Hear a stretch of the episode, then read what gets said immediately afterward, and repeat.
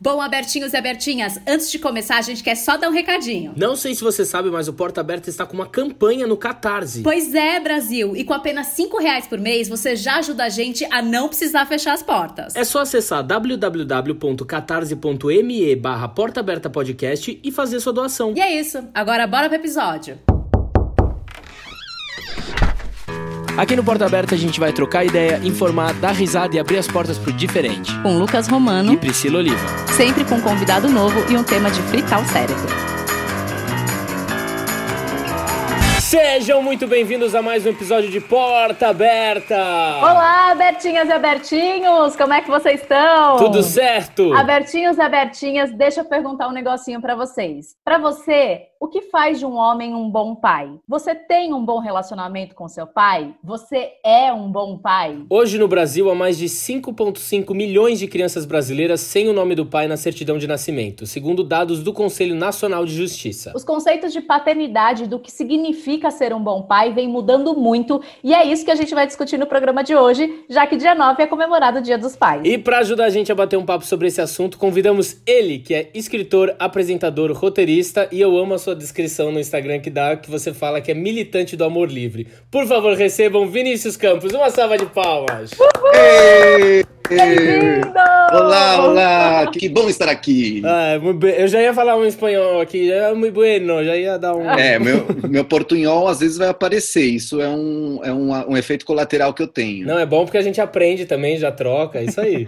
Muito bom, obrigada Vinícius por estar aqui hoje com a gente para bater esse papo. E antes da gente entrar no tema mesmo, Dia dos Pais, fala um pouquinho de você para quem ainda não te conhece. Bom, é, eu sou de São Paulo, nascido em São Paulo, eu sou ator, escritor, eu, eu sempre me considerei ator, na verdade, escritor foi rolando depois, e eu sempre gostei de criança, sempre, quando eu era novo, era de deixar de brincar com os meus amigos para cuidar do bebê da vizinha. Amo. E, e na carreira de ator eu acabei caindo na Disney, não porque eu procurei, mas eu acabei fazendo um teste, entrei na Disney, e há 12 anos que eu tô na Disney. Uau! E aí, é, e aí a infância foi tomando conta da minha vida mesmo, do meu olhar, por, por gosto e por condições, porque você tá na Disney, você não pode fazer coisas para adultos, então Uhum. Eu acabei indo pra infância também porque eu fui descobrindo que ali tinha um universo que eu gostava, que eu me apaixonava e onde eu também podia contribuir com, com um grãozinho, assim, de, de transformação e daquilo que eu acredito, né? E a Disney rolou em São Paulo ou rolou quando você já veio pra Argentina? Eu tava morando aqui em Buenos Aires e rolou a Disney, eu não vim por causa da Disney, rolou aqui. Uhum. Ah, Então, entendi. Eu vim achando que eu estava cansado de ser ator, eu já tinha trabalhado 10 anos no mercado publicitário, eu fiz muita publicidade e estava começando já a dar os primeiros passos para ir para novela,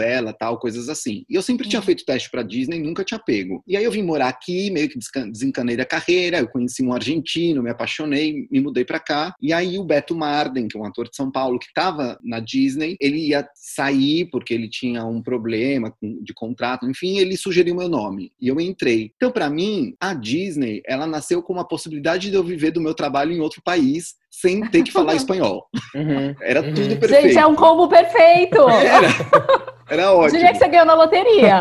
Totalmente.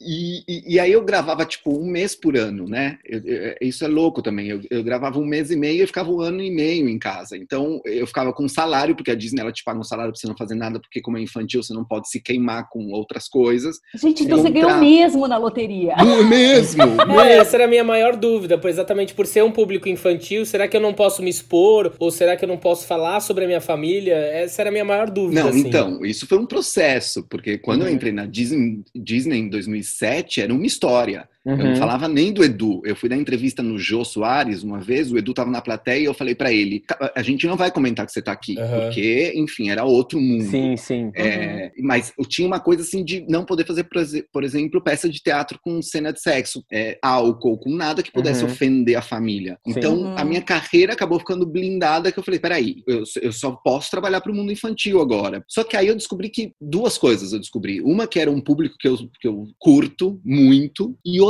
que tinha um monte de assunto que não se podia falar na Disney e que eu achava importante começar a falar para essas crianças. Porque uhum. esses assuntos que a gente debate hoje, uhum. homofobia, racismo, gênero, tudo isso, a gente faz um trabalho duro com o adulto, mas é na infância uhum. que a gente transforma. Com é certeza. na infância que a gente vai fazendo isso. Então, a minha profissão não tem nenhum glamour. O ator uhum. infantil ele não tem glamour. No teatro a gente acha que é uma segunda arte, uma arte uhum. menos importante, né? Sábado Sim. e domingo, quatro da tarde. hum. Sim. Então, com o pipoqueiro e... na porta. Claro, entendeu? Não vai falar com criança gritando, mas, tô, né? mas aí eu falei, não, peraí. E, e, foi louco, porque a gente fazia um, um segmento do programa e apareceu uma família, que eu ia convidar minha família para o meu aniversário. Uhum. E era uma uhum. família, era uma família desenhada só o corpinho, como se fosse a entrada da grande família, sabe? Todos, todos uhum. os e a minha cara em todos. E era uma família super heteronormativa. Uhum. Quando eu fiz esse capítulo, eu falei, peraí, mas tem um monte de gente do outro lado que não tem essa família. Uhum. Que história. Eu tenho cinco minutos, a Disney não vai me deixar falar o que eu quero, eu preciso falar com essas crianças de outro jeito. E aí eu comecei a escrever livro para criança. Uhum. E o meu primeiro livro se chama Expedições do Vini e Famílias, que eu falo de diferentes tipos de família e não falo de família gay, porque eu também tinha preconceito em 2008 de falar desse assunto.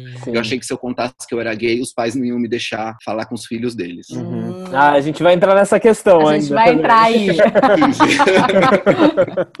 mas sim, mas é, é, legal de ver, né? E é bonito de ver, tipo, é, principalmente quando a gente está num espaço de trabalho onde a gente consegue proporcionar esse tipo de transformação também, né? E isso é o mais importante, que é como você falou, tá lidando com crianças. Se a gente não motivar essas crianças a pensarem e justamente se livrar desses preconceitos que são os preconceitos dos pais, como é que a gente vai pensar no futuro, é né? impregnado em tudo, Lucas. É, é muito louco isso, mas você vai num, numa loja de brinquedo, você tem um estante rosa e você tem um estante azul. Sim. E na Sim. estante rosa é tudo para ser dona de casa, nada contra a dona de casa, a dona de casa aqui sou eu, de fato. Uhum. Mas no lado azul você tem um monte de brincadeira que, que dá possibilidades de você ser astronauta, de você ser cientista. Muito mais lúdicas, um, né? Muito mais lúdica, aberto e possível. É, não tem teto, Sim. mas para vocês meninas, Pri, é isso, é, é a cozinha. E o garoto que quer cozinhar? Hoje você liga na Disney, todas as publicidades que estão relacionadas a animais de estimação, bebês ou cuidado do outro e carinho, são meninas que fazem. Uhum. E tudo que é aventura, grito e diversão são os garotos que fazem. Uhum. 2020, isso continua estando. Quase comerciais dos anos 80, né? Sim. Exatamente. Ô, Vini, a gente está vendo um número crescente aí de pesquisas que está mudando o nosso entendimento de como os pais podem moldar a vida dos seus filhos desde o início, né? A gente até comentou um pouquinho disso. Hoje, muitos dos pais, eles são elogiados por serem sensíveis, carinhosos, cuidadosos. A, a gente que está aqui, nós três, a gente foi educado de uma maneira diferente, né?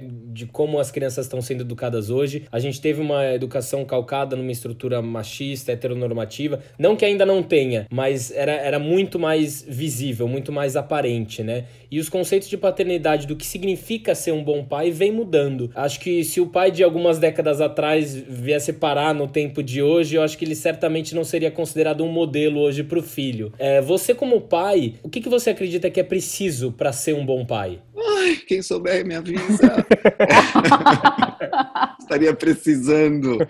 É, eu, eu acho que é isso antes. Você usou uma palavra, né? Moldar. Eu uhum. acho que é, a gente sempre põe uma expectativa no nosso filho. Por mais que seja uma expectativa, não é eu quero que ele seja médico, eu quero que ele seja uhum. boa pessoa, mas é uma expectativa. A gente se frustra quando a gente não consegue que eles cumpram essas expectativas que a gente acredita que são as corretas, que é o caminho a seguir. Eu acho que o que eu aprendi na paternidade, eu exerço uma paternidade diferente da maioria por vários aspectos, mas o que eu aprendi no golpe e estou aprendendo ainda na porrada é que eu não estou nem atrás nem na frente, eu estou do lado Eu, eu, eu, sou um consultor dos meus filhos. Eu sou um consultor para tentar é, ajudá-los a desenvolver as suas melhores características e o seu maior potencial. É, mais do que isso eu não posso fazer. Mais do que isso é uma pressão que a gente põe e que da gente se frustra, porque a gente começa a achar que a gente é uma bosta de pai, porque as coisas não saem como a gente quer. Então a gente tem que estar do lado Quando eu não tive meus filhos na primeira infância, eu acho que a primeira infância ela é fundamental para o desenvolvimento humano, desde o ponto de vista político também. Tem algumas cidades na Itália que investem muito orçamento na primeira infância, porque o desenvolvimento do humano depois, no futuro, é gritante. E os meus uhum. filhos, bem na primeira infância, eles não estavam com a gente. E a gente paga um preço por isso hoje. Eles pagam um preço por não ter tido uhum. essa primeira infância controlada e amorosa. Mas tem uma palavrinha, que são, na verdade, duas, que salvaram a minha vida quando eu achei que eu estava perdendo a minha família e que eu achei que estava indo tudo para ponta da praia. Ponta da praia é muito da minha avó. E... que foi disciplina positiva, que é um algo novo, relativamente novo no Brasil, há 10 anos começou a aparecer na América Latina, um sistema, um mecanismo, um manual, uma maneira de ver a educação que eu acho que é a mais razoável. Porque o que acontece? A gente acha, com tudo que a gente recrimina dos nossos pais, que deu certo, porque olha o Lucas aí bonitão, é, trabalha bem, a Priscila também, todo mundo legal, seres humanos ótimos. É, então a gente repete o que eles fizeram, porque foi ruim pra gente, mas deu certo. Mas deu certo. E, uhum. e a gente repete. Então a gente precisa quebrar essa repetição e eu acho que a disciplina positiva ela vem ali, uhum. que é, uhum. não é você ser permissivo, mas é você acompanhar o seu filho desde o amor. Então, eu posso dizer que isso está, er está errado, mas o jeito como eu vou dizer que está errado, por exemplo, meu filho mentiu, eu posso falar para ele assim: você mentiu, isso não é legal. Agora, se eu falo você é mentiroso, eu estou colocando ele em outro lugar, que uhum. pode atrasar a vida dele sempre. Então, são esses pequenos cuidados que a disciplina positiva trabalha. Ah, já vou anotar todo. aquele assim por favor. Vai que. E Vini, você falou que você sempre teve uma ligação com criança, mas você sempre teve vontade de ser pai? Isso foi uma coisa que te acompanha desde sempre? Ou foi uma coisa que, conforme você foi amadurecendo, veio essa vontade, veio essa ideia de ser pai? Pri, eu sofri muito bullying quando eu era no, moleque. Então, uhum. é, estar com bebês me protegia, porque ali uhum. eu não sofria bullying, eu era o maior, eu, eu cuidava. então, eu acho que o amor nasceu por ali também. E aí, depois, a paternidade sempre apareceu como natural. Eu gosto de beber, eu quero ser pai. Eu gosto de beber, eu quero ser pai.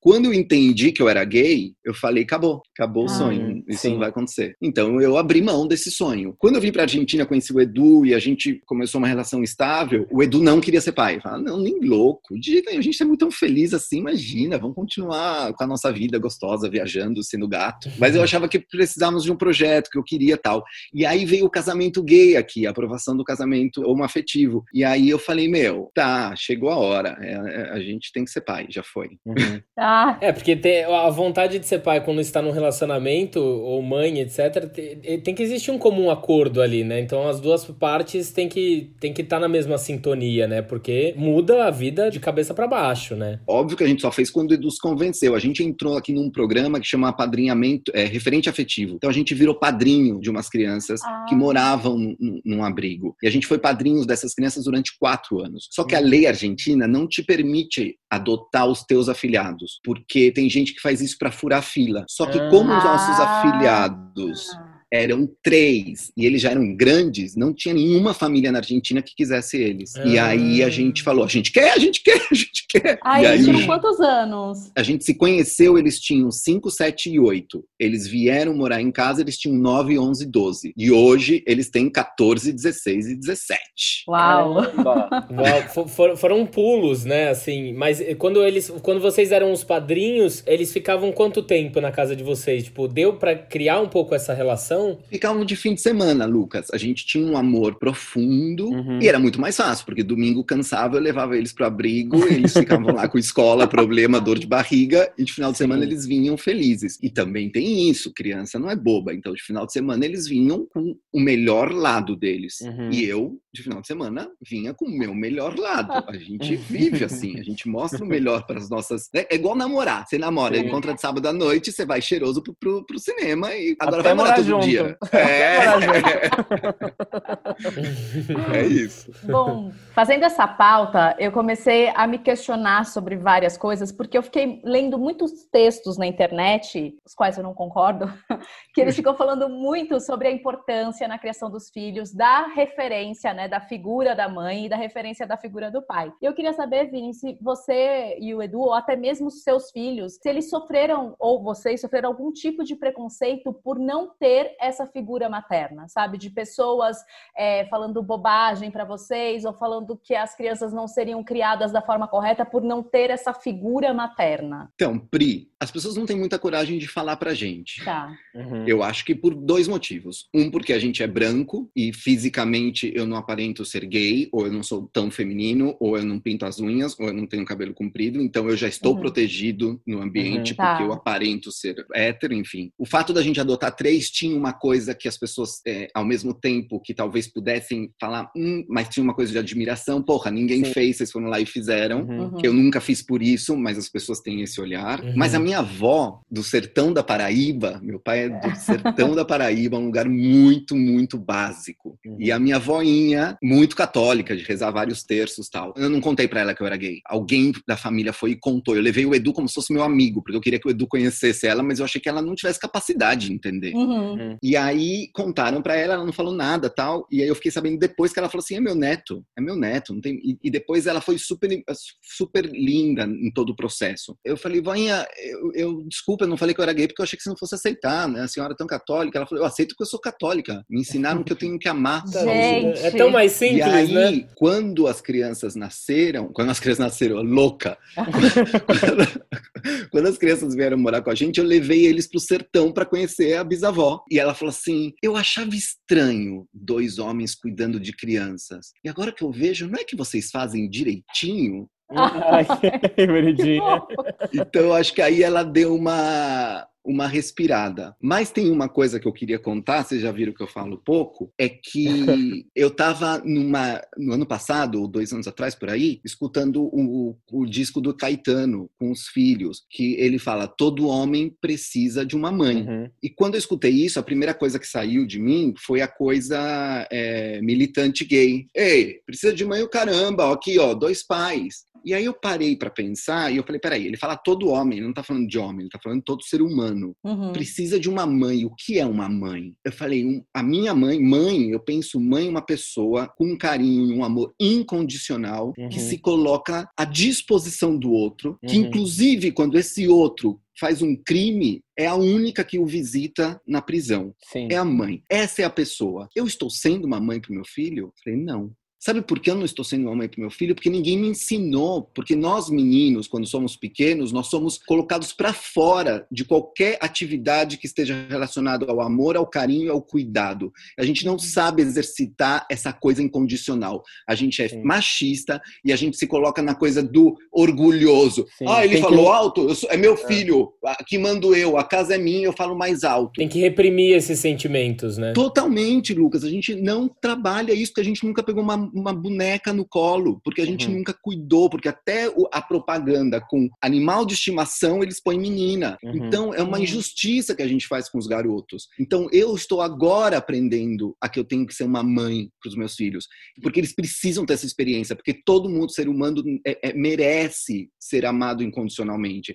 E eu tenho que passar por cima do meu orgulho diariamente para dizer nessa casa mando eu e para me falar, sabe o que? Eu te amo. E quando você erra e quando você faz merda, eu continuo te amando e faça o que você faça, eu vou estar aqui do teu lado. Exatamente. Ah, que lindo. Bom, gente, essa semana foi mó teretetê aqui no Brasil, porque Tami Miranda foi parar nos trending topics das redes sociais depois dos protestos por parte da ala conservadora da sociedade, muito incitados pelo pastor Silas Malafaia, pedindo um boicote à Natura por ter escolhido o ator para estar na campanha do Dia dos Pais. Apesar disso, as ações da empresa valorizaram no último dia 30, assim, absurdamente. O Tami destaca que na campanha ele não representa só homens trans, ele representa 12 milhões de mulheres que são mães solteiras e 5,5 milhões de crianças que não têm o nome do pai na certidão de nascimento. Em entrevista ao site Ecoa, a Andréia Álvares, que é a vice-presidente da Natura, contou que a campanha do Dia dos Pais foi criada com a intenção de acolher democraticamente e generosamente as infinitas infinitas maneiras de ser pai de verdade. Ela diz que foram escolhidos homens que estão vivendo a paternidade de maneira presente com todas as suas nuances e Tami é um deles. Tami é um exemplo de pai presente, atuante, amoroso e cuidadoso. Ser trans é um direito dele e não é isso que faz dele um pai melhor ou pior, mas sim a relação que ele tem com a criação do filho. Arrasou, Go Natura! Arrasou, Natura. Eu assisti tudo isso assim, é, pensando uma coisa: que quem tá reclamando do Tami é porque não é pai, porque dá tanto trabalho ser pai Uhum. que quem tá com tempo de Que cuidar da vida do tempo, outro né? é porque não tá fazendo direito É. o seu. Por que, que você precisa contestar a felicidade do outro de querer exalar o amor que ele tem pelo filho? Quem questiona quem é o pai e quem não é o pai é a criança. Se talvez um dia tiver sim. uma. Porque quanta gente cresce achando que o pai é um bosta e depois fala: Eu não quero mais você como meu pai, você não é meu pai. É uma escolha. Isso, é esse retrocesso no Brasil, né? É, eu vi até um, um meme, é até engraçado, que eles falam assim, gente, do pai a gente recebe amor, a gente não recebe piroca. Eu vi também, porque eles questionaram, ué, mas pai não tem que ter pinto? Eu falo assim, gente, como assim?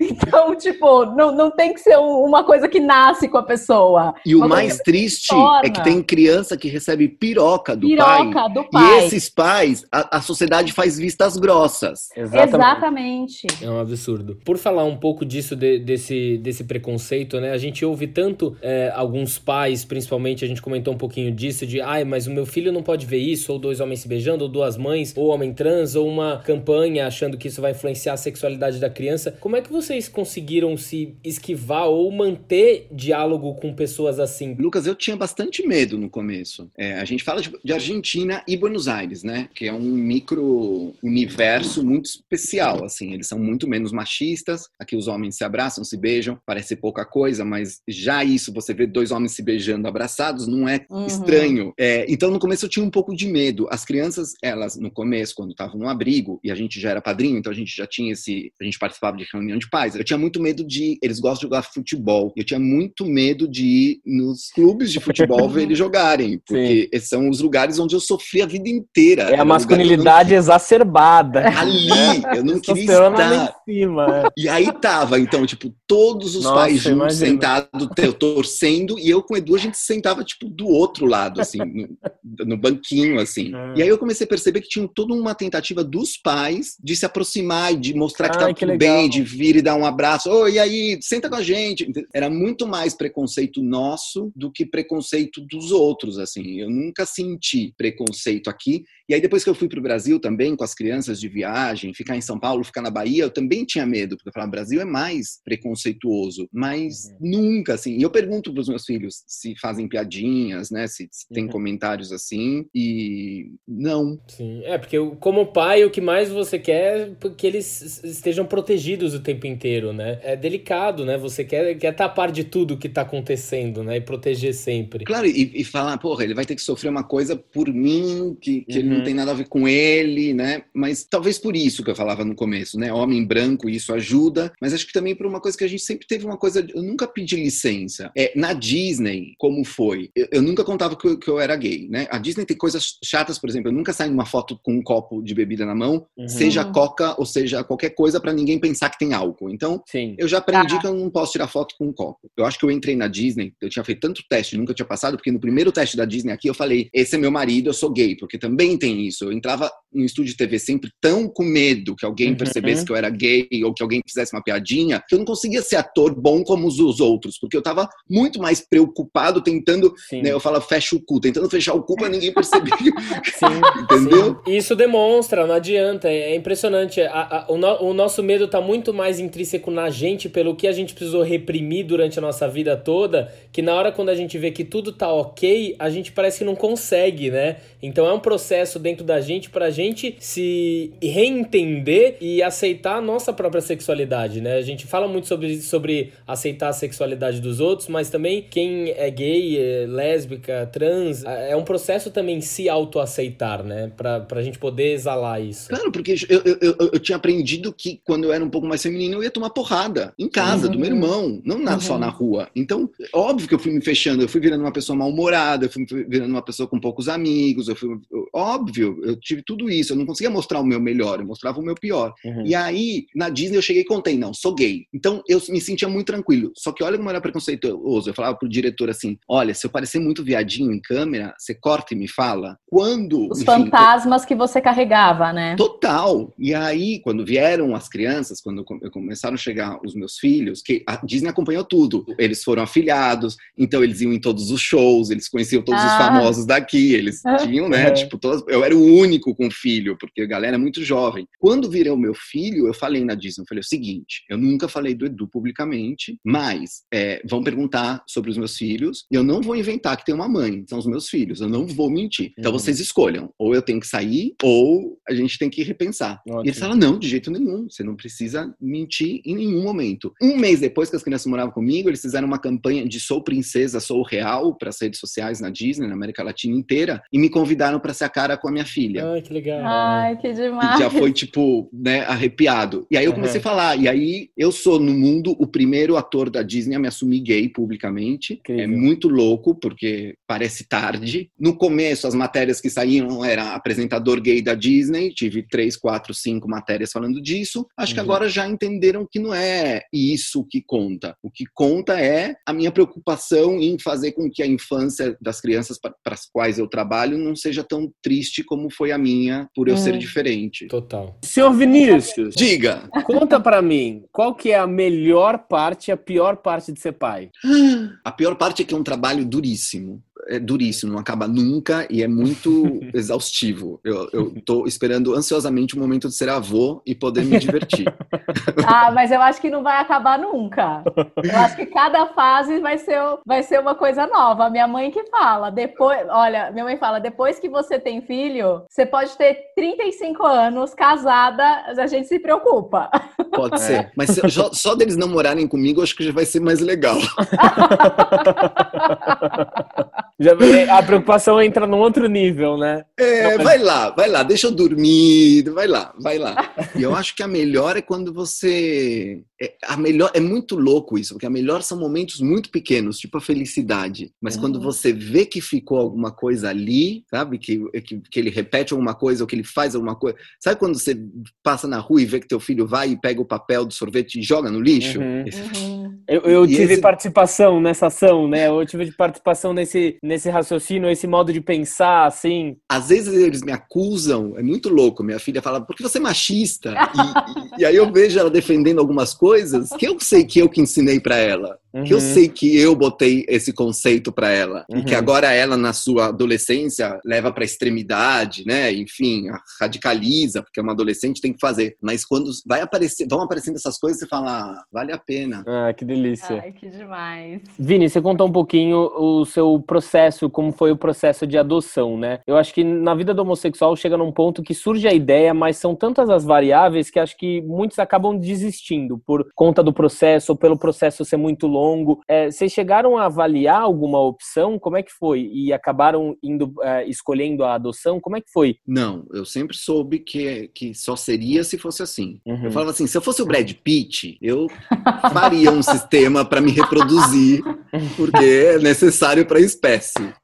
Mas como não é o caso, no final meus filhos são lindos. Eu não sei Eles se são lindos. São, são lindos. Mas é que a gente fica pensando, né? Quais são, quais são as alternativas? Vai ser realmente adoção? Vai ser barriga de aluguel? Gera essas questões, né? Eu, eu acho que todas valem. Eu acho que todas valem. É, eu, eu, li um livro, as, as Nove Profecias, uma coisa assim. E uma coisa que dizia nesse livro que me marcou é que o mundo só seria um melhor lugar quando nós nos ocupássemos de todas as crianças que estão no mundo, de uhum. verdade. Uhum. Então eu sinto isso. Eu cresci pensando isso. Eu falava, ah, tem um monte de criança, a gente precisa cuidar delas porque o sistema que, onde as crianças estão inseridas, ou seja, as dificuldades que os meus filhos passam por não ter tido uma primeira infância, mas ter encontrado dois pais capazes de contê-los e dar amor, já são muitas dificuldades. Se eles não tivessem encontrado a gente, eles estariam é, num processo muito mais difícil. E, e, tem muitas crianças nesse processo difícil. E aí depois a gente não pode dizer e, e reclamar que um cara sai e rouba outra pessoa. Ah, mas a vida e mata. Ah, mas a vida desse cara não vale nada. Eles, eles vêm e nos matam. A nossa vida não vale vale nada, mas a vida deles valeu o que pra gente? Se a gente Exato. não cuidou deles uhum. quando eles eram pequenos, a referência que eles têm é que a vida não vale mesmo. Sim. Então, o único jeito, eu acho, de resolver o mundo é a gente valorizando a vida, as, as vidas que estão aí. Uhum. Então, eu acho que tem gente que faz ensinação, é, aluguel, enfim, tem mil maneiras, mas eu queria adotar. Eu sabia que eu queria adotar. Você sabe, Vini, que eu estava lendo umas matérias, isso que você falou linka muito, que é muito interessante, que eles falam que casais homofetivos, né, ou dois homens ou duas mulheres, são os casais que na hora de adotar optam pelas minorias, crianças negras, mais velhas, ou que síndrome têm de Down. Uma, síndrome de Down, ou crianças com câncer, que são as crianças que os casais heteronormativos não querem. Não querem. Uhum. Olha a oportunidade, a chance, e quantas crianças podem sair dessa situação de um abrigo e tudo mais, né? Muitas. E você pode, e você pode também, por exemplo, você tem sistema, porque tem crianças que estão no abrigo, mas que não estão para ser adotadas, porque a vida delas tem um fato que ainda não resolveu, ou que vai demorar Uhum. muito. E você tem programas de você poder que os bairros cuidem dessas crianças. Não sei, você tem um abrigo no bairro e você consegue pensar- pegar adultos que têm amor para dar nesse bairro. Um velhinho que já tá- não tem neto, ou alguém que, enfim, que visite essa criança uma vez por semana, que dê amor uma vez por semana. Essa criança, quando vire adulto e saia do abrigo, ela não é um Zé Ninguém. Ela tem uma Uhum. referência, ela tem alguém que vai convidar ela para uma ceia de Natal, ela tem alguém que vai ligar no Que legal. aniversário. Então a gente às vezes não precisa ser pai, não precisa adotar, não tem condição de adotar, não adota. Escolhe uma criança e visita essa padrinha, criança. né? A padrinha, dá amor, porque elas moram em lugares com 30, 35 crianças, elas não têm nem identidade nem privacidade. A maioria das crianças não sabe falar por telefone, porque nunca atenderam uma ligação. Nossa. Então, quando a gente Nossa. faz isso de acompanhar uma vez por semana, uma vez por cada 15 dias, de ir, de dar amor e de falar eu pensei em você, a gente está colocando ela pela primeira vez como exclusiva na vida de alguém. E ser exclusivo na vida de alguém não tem preço. Nossa, Total. muito lindo. Eu tava lendo uma matéria no The Guardian que diz que a Escócia vai ser o primeiro país do mundo a colocar direitos de lésbicas, gays, bissexuais, trans e intersex na grade escolar e os alunos das escolas públicas vão começar a ter aulas sobre as histórias do movimento, né? Eu achei que essa matéria tinha tudo a ver com o que você faz, o que você representa, né? Essa vontade de transformação. E eu tava vendo exatamente um stories hoje que você falou sobre o porquê você gosta de trabalhar com crianças, né? Eu queria que você falasse um pouquinho dessa importância do seu trabalho até na escrita, né? Nessa ajuda da formação dessas crianças, porque a gente vê essas notícias tão atrasadas, né? Chegando em 2000, e- 2020, e quando a gente pensa quando é que isso vai chegar num Brasil ou em Buenos Aires, enfim, né? É, é doido de pensar isso, Eu né? acho muito louco porque quando a gente fala em diversidade na infância, as pessoas assustam, porque as pessoas acreditam que é sexualidade na infância. E Uhum. sexualidade a gente vai começar a falar depois, 10, 11, 12 anos. Na infância, a gente não fala de sexualidade. Na infância, a gente fala que a gente pode brincar do que a gente. Por isso que eu nunca, eu nunca falo diversidade na infância, eu falo infâncias livres. Porque na infância a gente tem que ser livre para brincar, para Uhum. sentir e para nos mostrar e para nos expressar. Então, a, a diversidade na infância ela aparece quando eu vejo que no desenho animado tem duas mães, tem dois pais, Uhum. porque é legal ter diferentes tipos de família. Para toda criança, a família dela é o exemplo. Uhum. Pode ser Sim. uma mãe, dois pais, um pai, duas mães, dois pais, dois- não importa, três, poliamor. É a, uni- a primeira família que ela conhece. Sim. Então ela acha que todo mundo é como ela. É o representativo pra ela do que é o amor e do que é família. do que é família, ponto. Depois, quando ela vai para o mundo, ela começa a descobrir que existem outros tipos de família. Agora, se na televisão ou nos produtos audiovisuais, culturais, livros, tudo que chega para essa criança é um modelo exclusivo de família, a que tem uma família como essa, ela vai afirmar que a família dela realmente é a que importa, Uhum. e as que não tem, que são a maioria, a gente acha que a maioria é uma família convencional, mas a maioria é a pluralidade, vai começar a se achar mal. Peraí, Sim. por que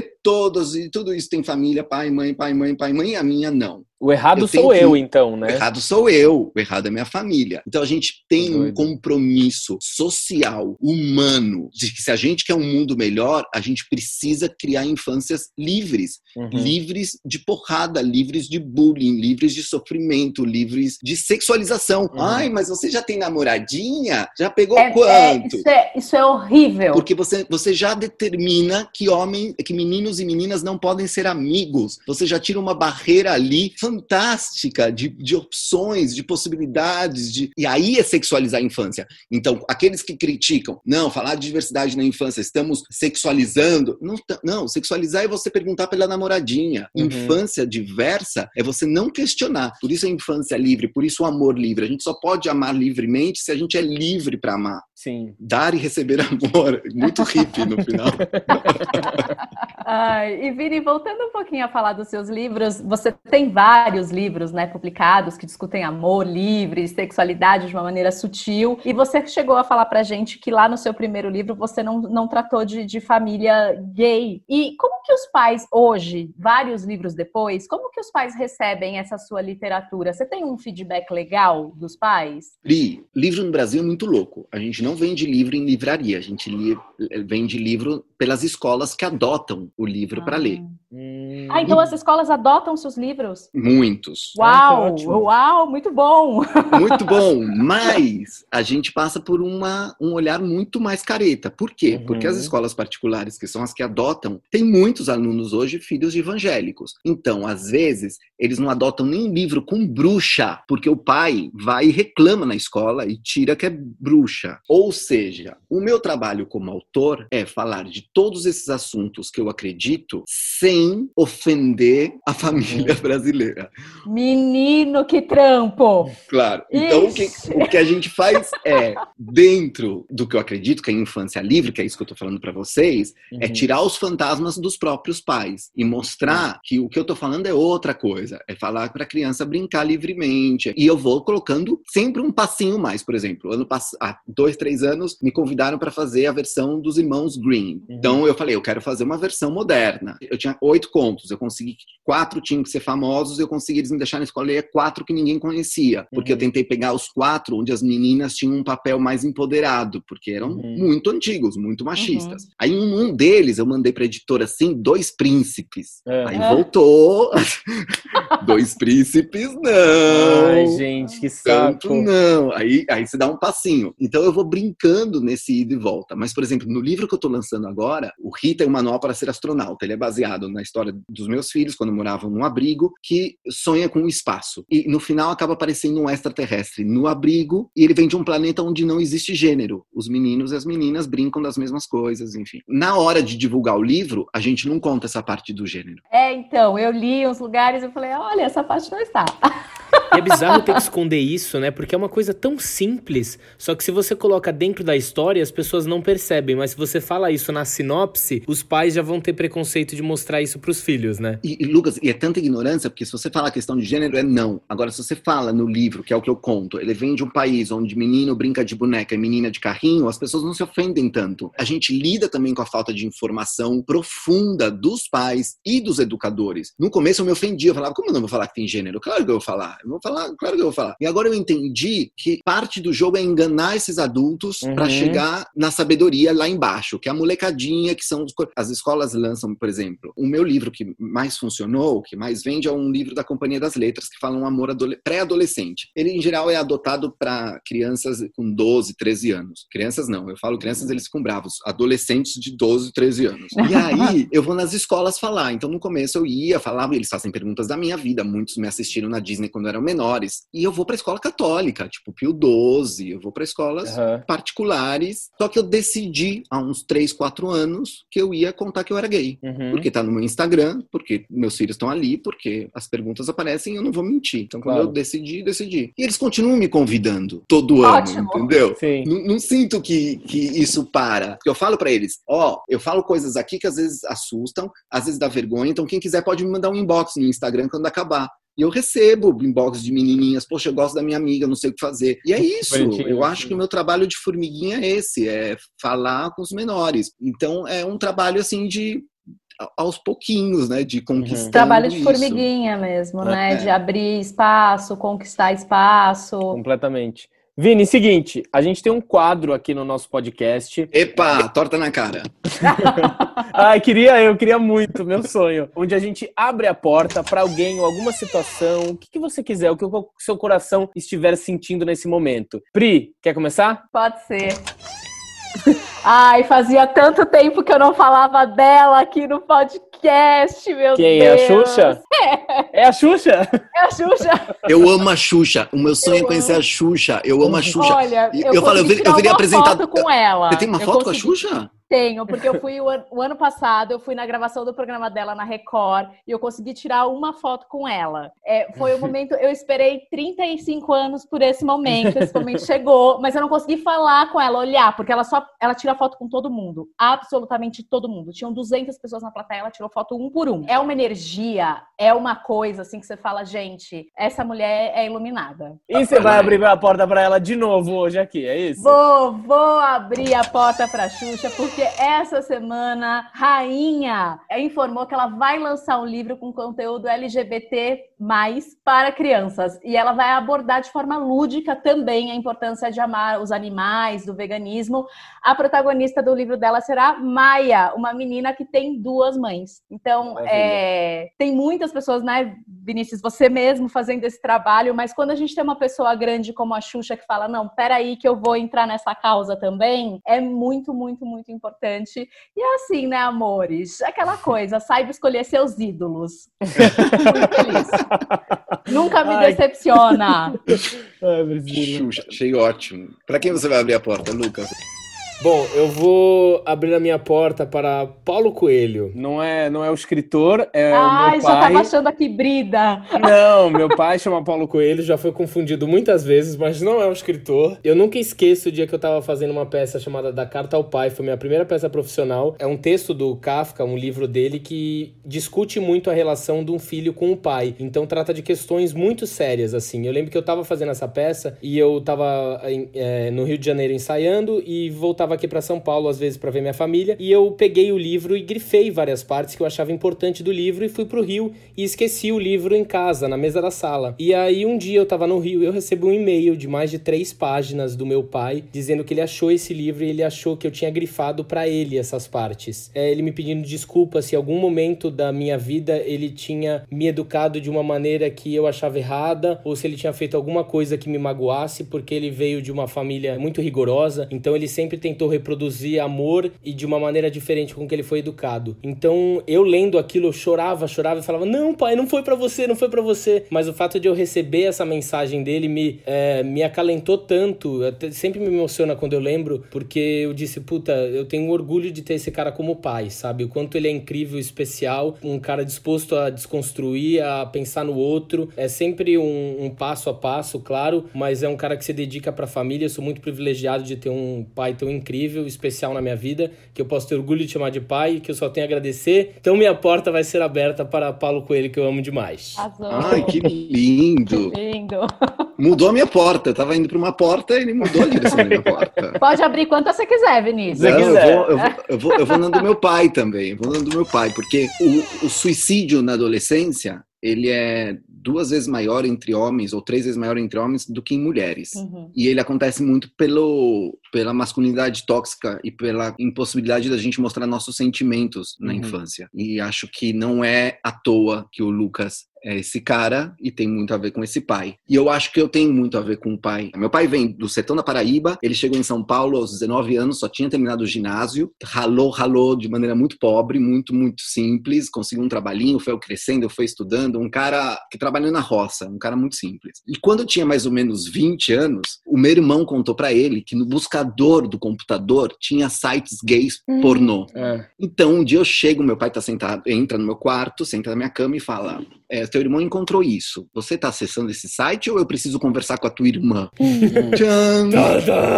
Então, pai, não, fui eu. Eu tava já. Eu já tinha meu primeiro namorado nessa Uhum. época, um ator também. E aí meu pai senta comigo e fala, e, e por quê? Ah, pai, eu tenho curiosidade e tal. E ele falou, o que você pensa? Não, aí ele falou, e esse amigo teu que vem sempre aqui é teu amigo? Eu fiz, é, meu amigo. Ele falou, e o que acontece? Não, eu gosto dele mais do que de outros amigos. E ele falou, e eu tenho curiosidade. Ele falou, o que você pensa fazer com isso? Eu falei, ah, acho que experimentar. E ele falou, então faz o seguinte, é, Experimenta tudo que você tem que experimentar, não faça nada que possa te machucar, e quando você estiver seguro do que te faz feliz, a gente conversa, e conversa com a tua mãe. Ai, que lindo. Falei, você quer que eu vá embora de casa? Ele falou, como você vai embora de casa? Você é meu filho, você fica aqui, do meu lado sempre. Imagina, vai ser feliz. Faça tudo com cuidado. Então, abro minha porta para o senhor Raimundo Campos, Meu pai do sertão da Paraíba. Arrasou, maravilha. E é sobre isso, né, Vini? É sobre isso. A parentalidade é você poder trocar com seu filho. Claro que o respeito deve existir sempre, mas não ter essa via de mão única no sentido de só eu posso ensinar. Não, você, você como pai tem que aprender muito. Seu filho tem que te ensinar muito também,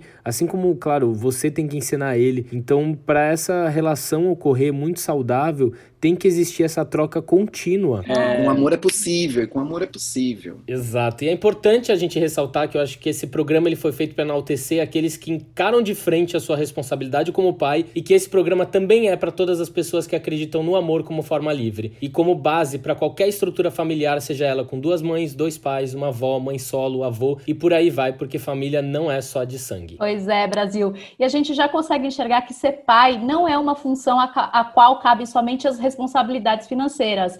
É também uma função de criação daquele ser que vai se tornar o reflexo daquilo que você é no mundo e que exige, acima de tudo, um cuidado e uma responsabilidade emocional e afetiva. Vini, a gente queria agradecer muito a sua presença. Ah, Ai, eu... foi lindo! Foi delicioso esse papo. Eu adorei. Eu, eu, eu já, eu já conheci o podcast, eu via vocês com convidados super legais. Eu falava assim, ai, eu, ah. tomara que um dia seja também. Mas é óbvio, é óbvio. e eu achei muito bom, muito bom. Muito Arrasou. obrigada por estar aqui com a gente, por dividir um pouco da sua história é, por se abrir aqui com a gente. Muito, muito, muito obrigada. Eu tenho certeza que esse vai virar um dos programas favoritos dos abertinhos e abertinhas. Tomara, os abertinhos e abertinhas. Adoro isso, que sejam abertinhos e abertinhas. É, tem uma frase do Tiago Queiroz, que é o paizinho vírgula, que é um dos precursores da disciplina positiva no Brasil. Um cara legal, jovem, tem três, quatro filhos, do Rio de Janeiro, que ele diz que tem gente que fica com medo de mimar demais os filhos. E ele fala assim: vai algum dia numa prisão e vê se ali tem gente que foi muito mimada. Então, é, amor nunca faz mal. Amor nunca é demais. Uhum. Então, no erro, vamos errar por dar mais amor, não por uhum. dar menos amor. No erro, é melhor a gente abraçar o nosso filho do que a gente dar um tapa. Sempre é pro amor, sempre é o amor. O amor é, nunca vai ser demais. Tá tudo certo. Às vezes a gente erra, a gente, a gente mima, a gente não consegue dizer um não, mas se ele sente que ele é amado, é o primordial. O resto vem. Não ah, tem mais o que falar depois dessa. O que, que a gente vai falar mais, né? Vini, para quem quiser acompanhar o seu trabalho, onde os nossos ouvintes podem te encontrar? Arroba Vinícius Campos Oficial é o meu Instagram. Eu continuo na Disney, no Nives Amigos de Outro Mundo, que é a primeira série da Disney que fala sobre diversidade, onde o meu personagem é um pai separado que cuida e cria sua filha sozinho. Que legal. Muito que legal. bem. E seu livro que acabou de lançar. Da Melhoramentos, Rita e o Manual para Ser Astronauta. É uma aventura muito divertida. Arrasou. Obrigado. Obrigado mais uma vez. Foi lindo. Obrigado, gente. Segue a gente lá no Instagram, arroba Porta Aberta Podcast. Que estamos abertos para sugestões, críticas e dicas e muito mais. Um beijo, galera. Beijo. Tchau.